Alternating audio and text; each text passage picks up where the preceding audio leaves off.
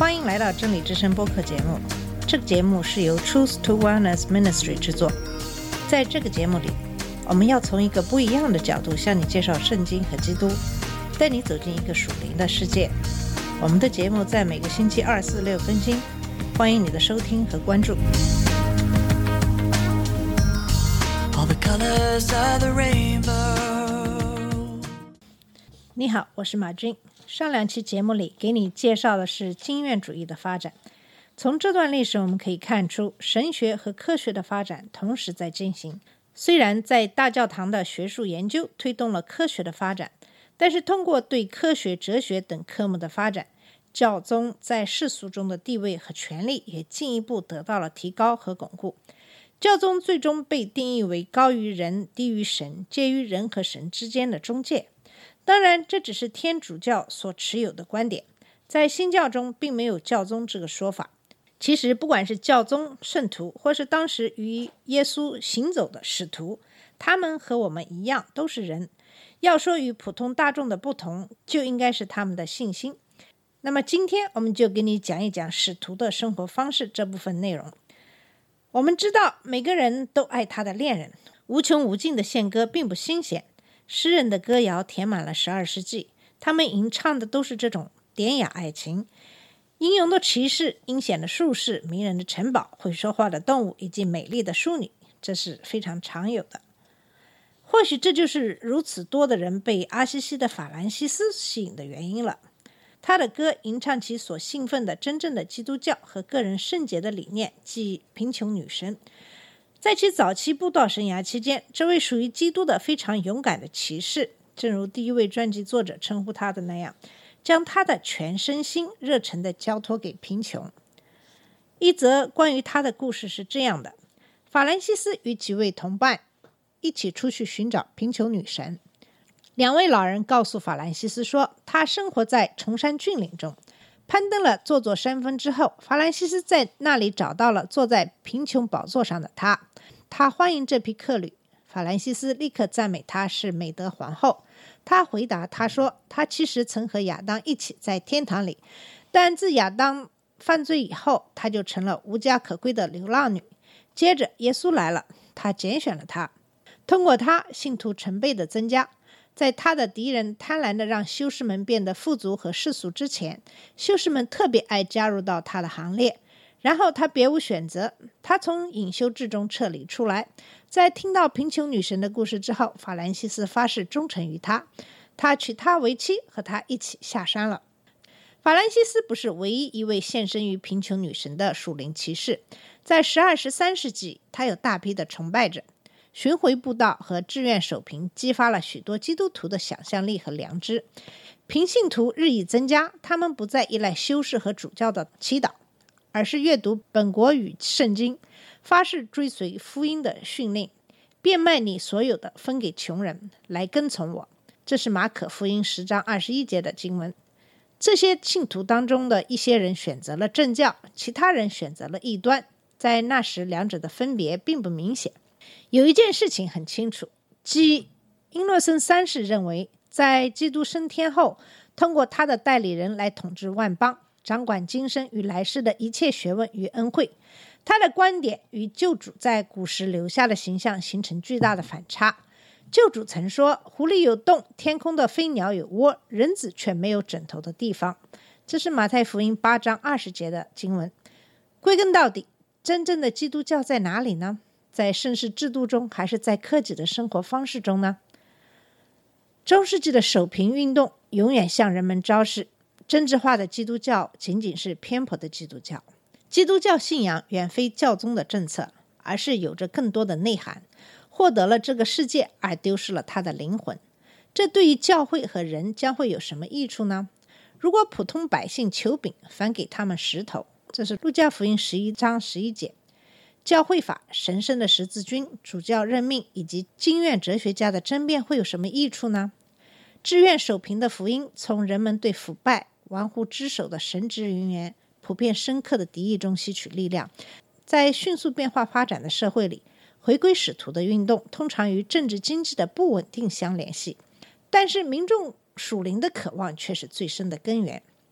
属灵的牧养在人们极度需要的时候却失落了。英格兰林肯郡能力出众的主教格罗斯泰特谴责神职人员贪婪、视财如命的堕落。由于牧者的生活是平信徒的榜样，显然这样的牧者在传讲谬误和邪恶。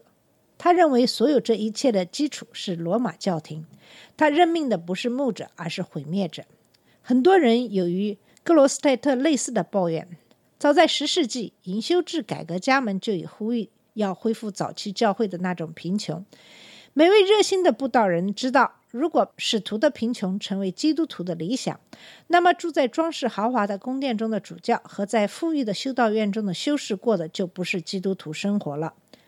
在更早时期，这种对奉献的呼吁非常便利的被引导成为新型的隐修制改革运动。在教会内部，这是一种司空见惯的事情。而十二、十三世纪就不同了，不是所有坚持使徒贫穷精神的布道人都愿意在教会尚可接受的范围内活动。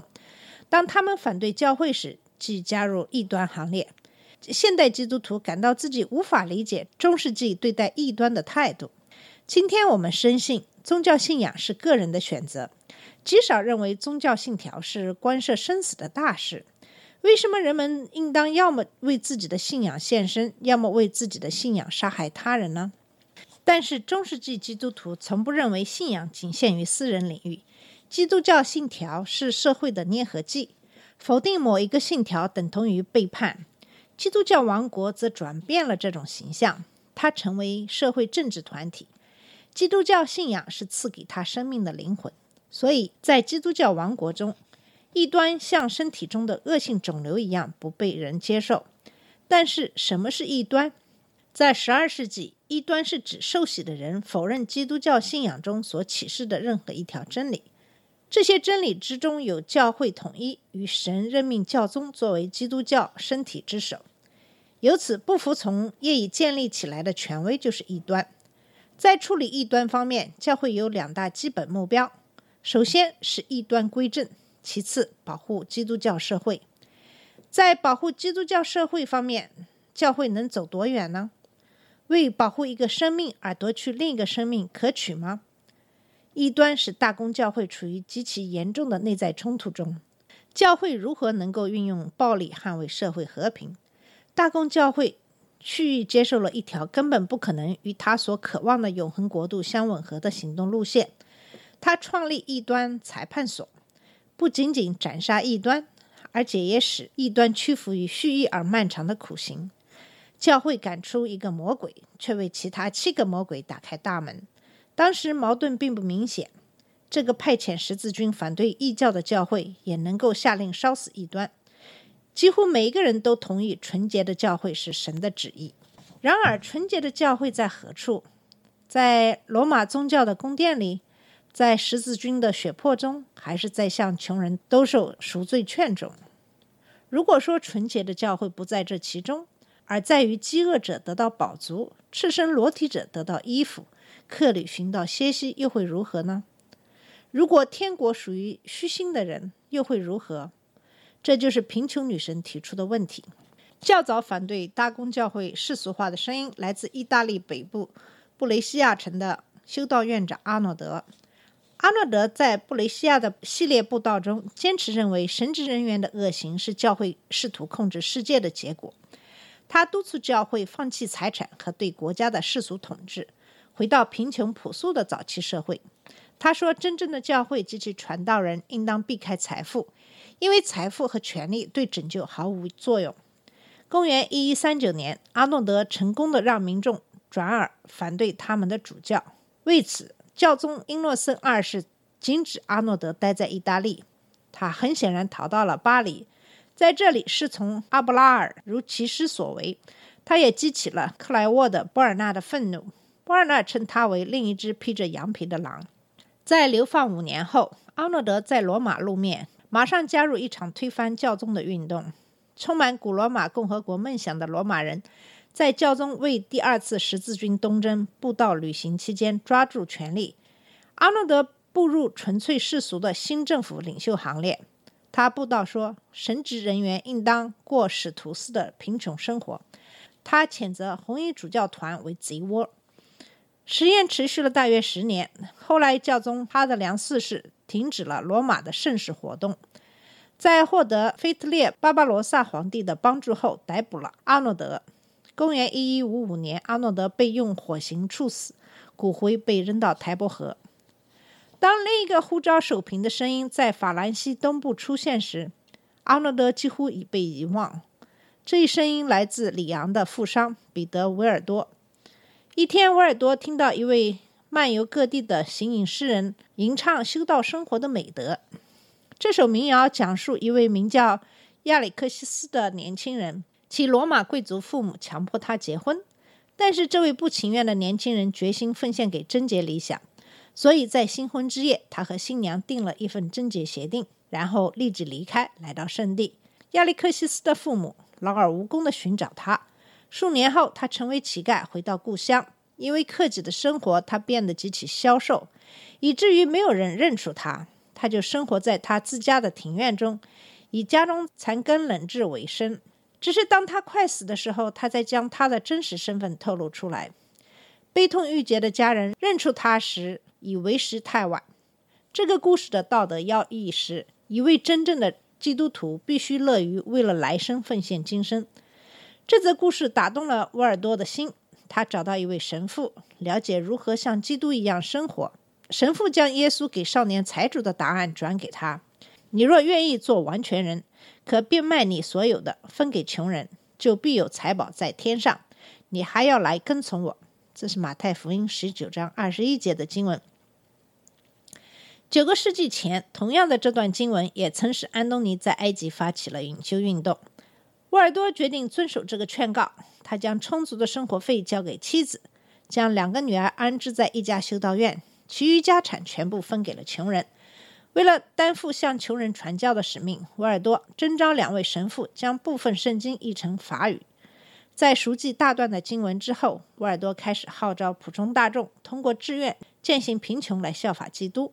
因此，他的创新在于将贫穷的生活、门徒训练和讲道推广到所有真正的基督徒，而不仅仅是僧侣。威尔多一旦有新的追随者，就按照使徒模式派遣他们两个两个的出去，到村庄或集市去教导和解释圣经。他称他们自己为谦虚的人。我们知道他们是维尔多派。维尔多没有得到授权的布道，不久就遇到来自里昂大主教的强硬抵制。后者命令他停止布道，维尔多拒绝了。他引用彼得的话说：“顺从神，不顺从人是应当的。”这是《使徒行传》五章二十九节。这位大主教继而绝罚他。维尔多及其追随者决定向教宗上诉。他们来到罗马，发现这里挤满了来此参加第三次。拉特兰公会议的教士，他们获得在公会议上申诉的机会，但不幸的是，他们受到一位言辞圆滑、口若悬河的名叫瓦尔特·曼普的英格兰人的嘲弄。教宗亚历山大三世发现，在他们之中找不到异端的证据，却被他们的贫穷打动。他们不过是平信徒，所以他规定他们只能在受到主教邀请的情况才可以布道。这种前景是完全不可能实现的。沃尔多确信，圣经命令他无论有还是没有主教的同意，都可以向穷人布道。他继续布道，并践行使徒守贫精神，追随者越来越多。后来，这个运动扩展到法兰西南部，穿过艾贝斯山，传至意大利。至一一八四年，他们的不服从迫使教宗卢修斯三世将他们逐出神圣的大公教会。冲突是可以理解的。瓦尔多派想通过回到使徒简朴的生活来净化教会，这意味着交出世俗权利，像罗马教会一样。他们的目标是拯救，但他们的手段却极为不同。教宗制不可能弃绝其圣事或神职身份，也不会承认信神与罗马教廷的训令没有关系。从瓦尔多派来看，他们越来越感到，除了耶稣的教诲，什么都不再具有约束力。圣经主宰一切，但是如果每个人都以使徒的守平精神生活，那么他们如何可能为他们的事业找到支持呢？慢慢的，他们开始接受两个层面的信徒：正如早期修道院所做的那样，一个是虚心的人的团契，该组织本身受特殊誓约约束，以简单的仪式共同崇拜；另外一个是朋友圈子，它依然存在于大公教会中，但为这场运动提供后备人员和支持。瓦尔多派是一场极其明确的要求回到圣经的运动。以至于数年来，许多福音派基督徒都试图称呼他们为宗教改革前的改革家。与罗马教会的教宗权威教义比较起来，瓦尔多派回到圣经的呼吁与路德或加尔文何等的相似，但他们的拯救观、他们的苦行守平生活，都缺乏宗教改革中强有力的回响神的恩典这一清晰的音符。好了，我们这一期的节目时间到了，我们在下一期节目里继续给你介绍啊使徒的生活方式这一节的内容。谢谢你的收听，我们下次节目再见。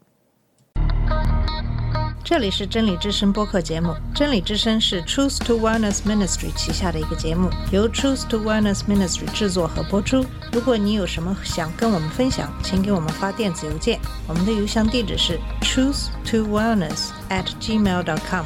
你也可以直接去我们的网站 www dot truth to wellness dot com 浏览更多的信息。下次节目再见。